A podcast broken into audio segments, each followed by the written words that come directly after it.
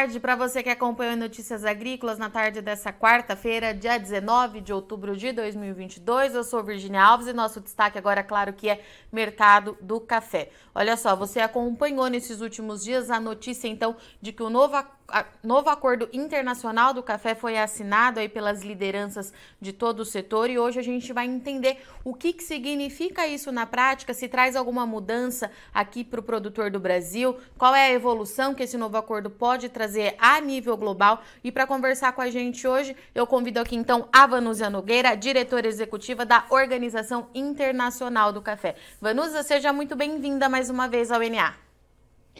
Muito obrigada, Virginia. Um prazer estar com vocês. Obrigada pelo convite.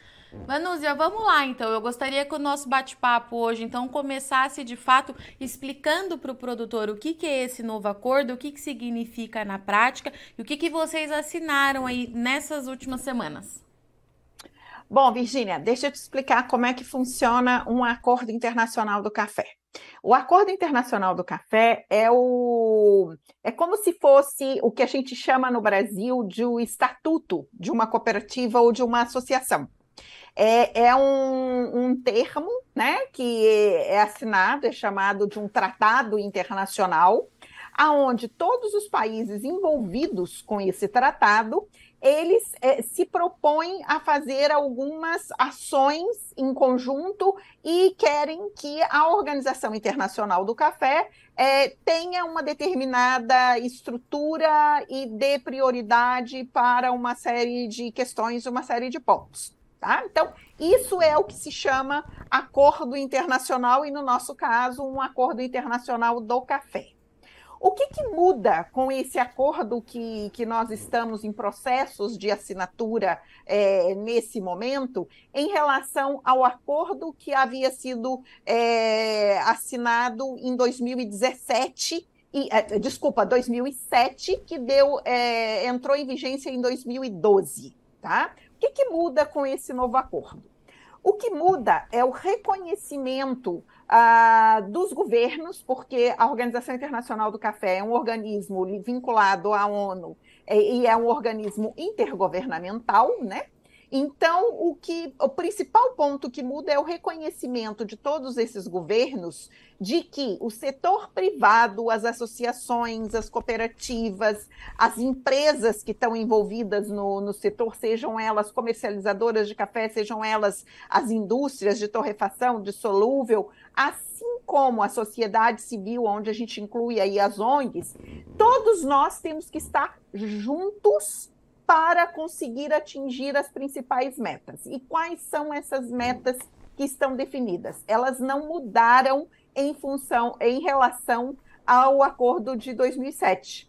Elas continuam basicamente as mesmas, que são quais?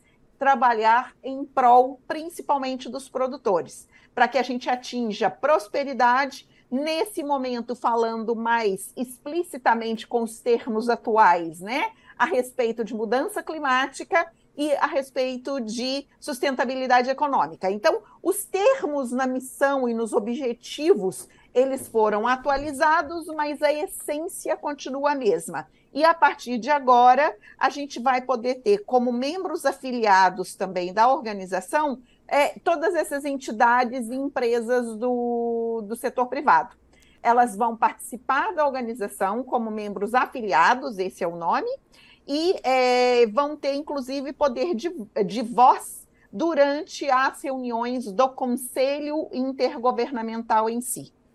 É a primeira vez, Virgínia, e nós somos a primeira organização vinculada a commodities que cria esse modelo. Esse modelo a gente se inspirou na organização internacional ligada à tecnologia e ligada ao turismo. Essas duas foram as primeiras que envolveram, fizeram esse maior envolvimento do setor privado dentro delas próprias e elas deixaram de ser só o governo, né? Então a gente traz essa essa mudança para o acordo. Como você disse, o acordo começou a ser assinado, foi assinado por alguns países membros em Bogotá uh, há duas semanas. Esse processo de assinaturas ele vai se estender até abril do ano que vem, Por quê? Porque ele é um processo muito complexo. Para vocês terem uma ideia, um tratado internacional, isso, isso existe uma convenção que foi assinada em Viena há quase 60 anos atrás.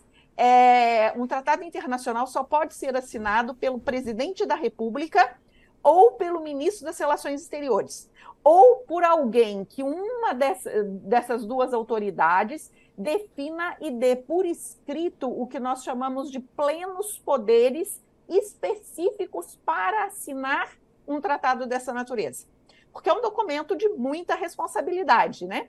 Então, é, muitos dos países nos comunicaram que eles estão nesse processo de obter este documento junto às suas presidências da, da República e ainda não, não assinaram. Né? Então, por isso, esse processo se estende até abril. Depois, o que, que acontece? Como eh, depende muito do país e da legislação de cada país. No caso do Brasil, vamos falar no caso do Brasil. O embaixador Marco Farani, que é o embaixador responsável pela representação brasileira em Londres para as organizações internacionais, ele recebeu esse documento de plenos poderes, assinado pelo ministro Carlos França. Então, ele pôde assinar, o Brasil já é signatário, então, desse novo tratado, desse novo acordo internacional. E agora, no caso brasileiro, o tratado precisa passar pela aprovação do Congresso no Brasil. Então, esse processo, que é o processo que nós chamamos de ratificação.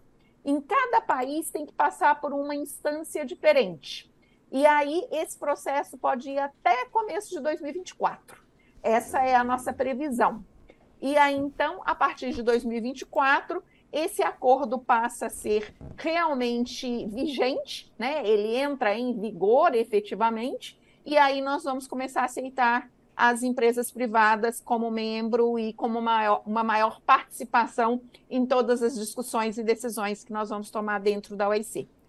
Ivanúzia, falando dessa novidade de trazer as empresas privadas né, para dentro é, da OIC, desse acordo do setor, como é que vocês acham que isso pode ajudar na, na valorização é, do produtor, né, desse cafeicultor. E é claro que nesse caso a gente não está falando só do cafeicultor do Brasil, né, Vanusa? A gente está falando de produção a nível global. Como é, como é que vocês chegaram nesse consenso de que trazer essas empresas seria importante para essa valorização de quem está no campo?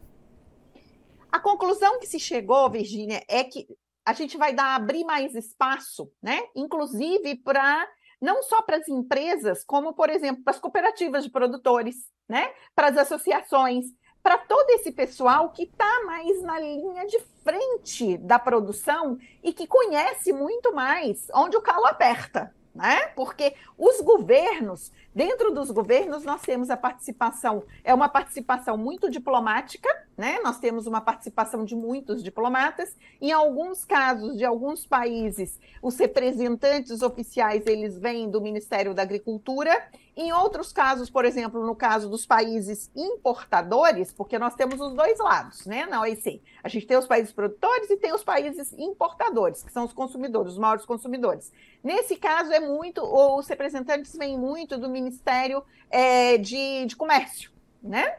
Então, o que, que acontece? São pessoas que é, muitas vezes não conhecem efetivamente o que a gente precisa na prática, no dia a dia.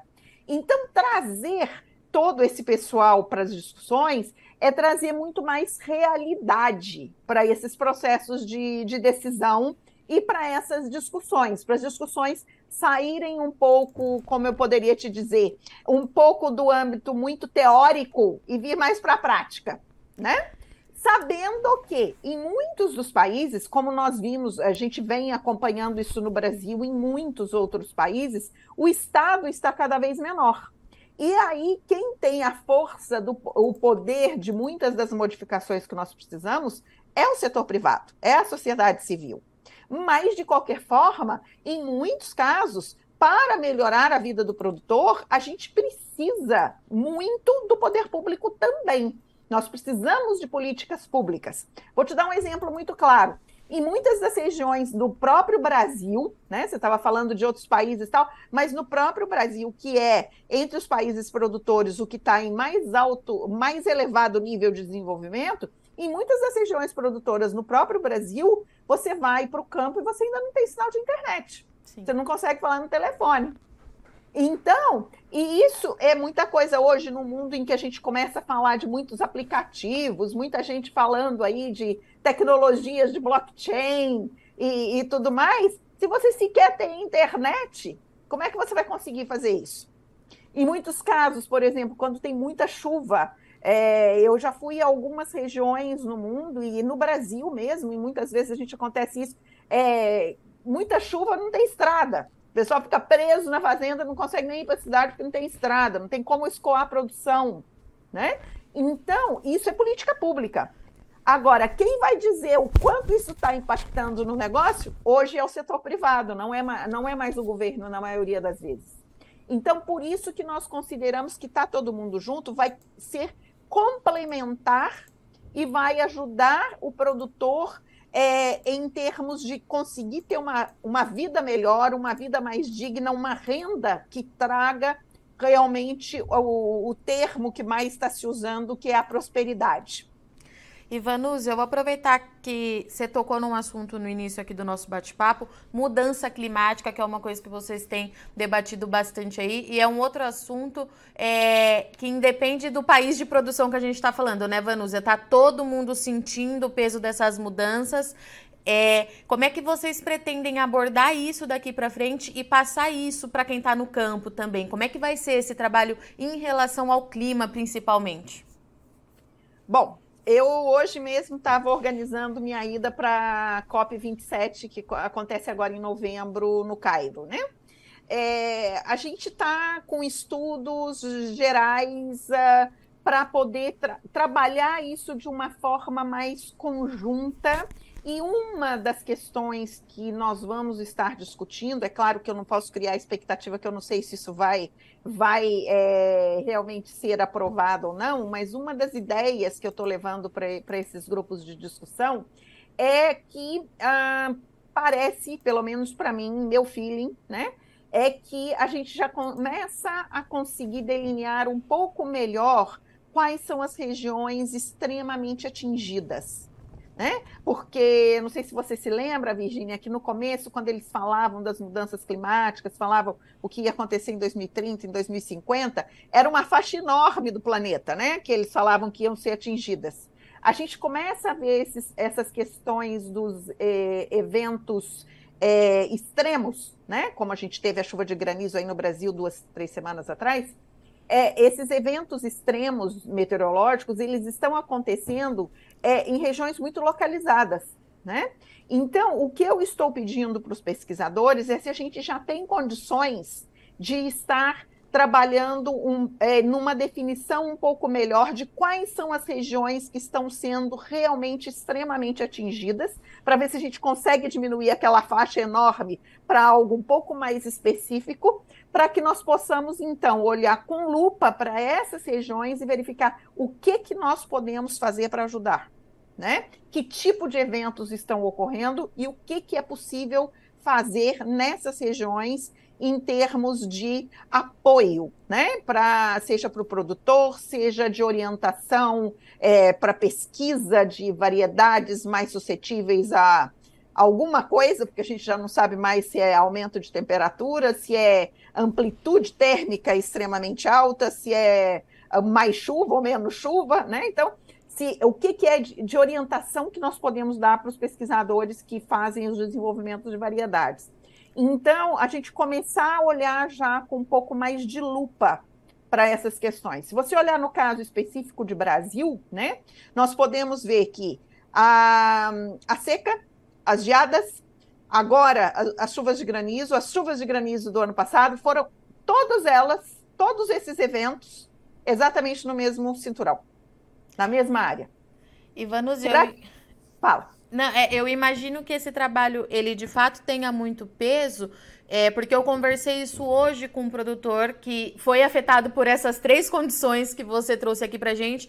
E ele me falou, ele falou, Virginia, eu não tive tempo nem de pensar no que eu posso fazer para evitar é, que isso aconteça de novo, para prote proteger minha área de alguma forma. Então, a partir desses dados, a gente vai conseguir ter mais respostas para produtores, né, Vanusa? É mais ou menos Exatamente. nessa linha, é isso? Essa seria a linha. A gente tentar ver, bom, aqui nós temos uma faixa, né? que realmente é um problemão. Então, vamos ver o que, que é que nós podemos fazer.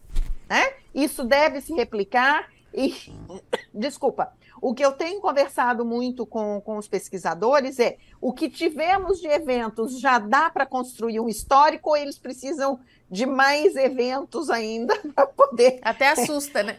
Se a gente vai ter que sofrer mais um pouquinho, né? A propriedade da minha família entra nessa, nessa turma. É, então, a gente vai ter que sofrer mais um pouquinho ainda para eles conseguirem dizer que isso está consistente ou já dá para dizer que está consistente. E o que, que eles te é? respondem, Vanusa? Não, por enquanto ainda não tive respostas. Eu estou indo atrás dessas respostas agora nas próximas semanas, que é onde a gente vai ter esse pessoal todo junto, né? para pensarmos em conjunto o que, que vai ser possível ser feito. Quando você tiver essas respostas, já está convidada para voltar aqui para a tá gente bom. tentar amenizar um pouco, porque o produtor, você família produtora, você sabe, está muito ansioso é, e assustado com tudo isso, né, Vanusa? Por isso que me é. interessou muito você falar dessa pesquisa com os dados, porque de fato a gente pode ver uma luz aí no final do túnel, pelo menos nos próximos anos.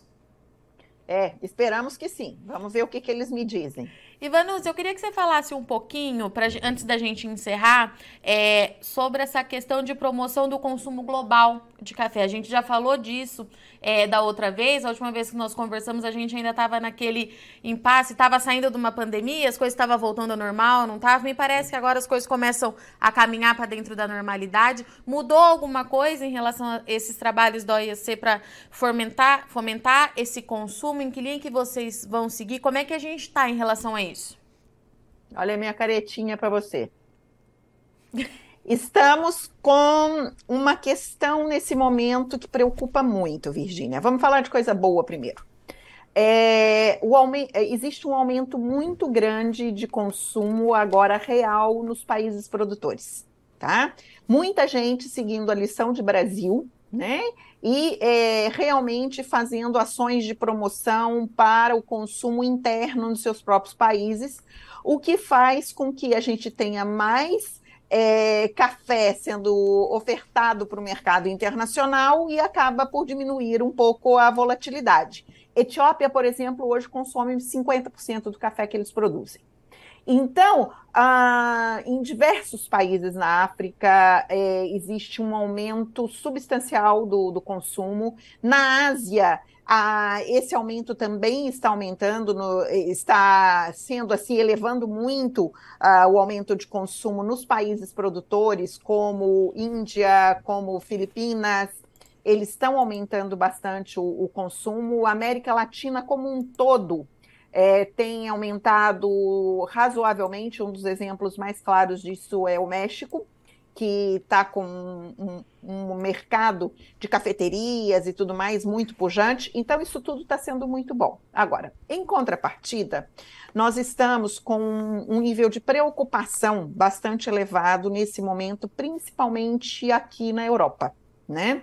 Europa começa a viver uma crise é, de energia extremamente séria, com problemas com gás, com energia de uma forma geral, e também com uma questão muito séria de inflação.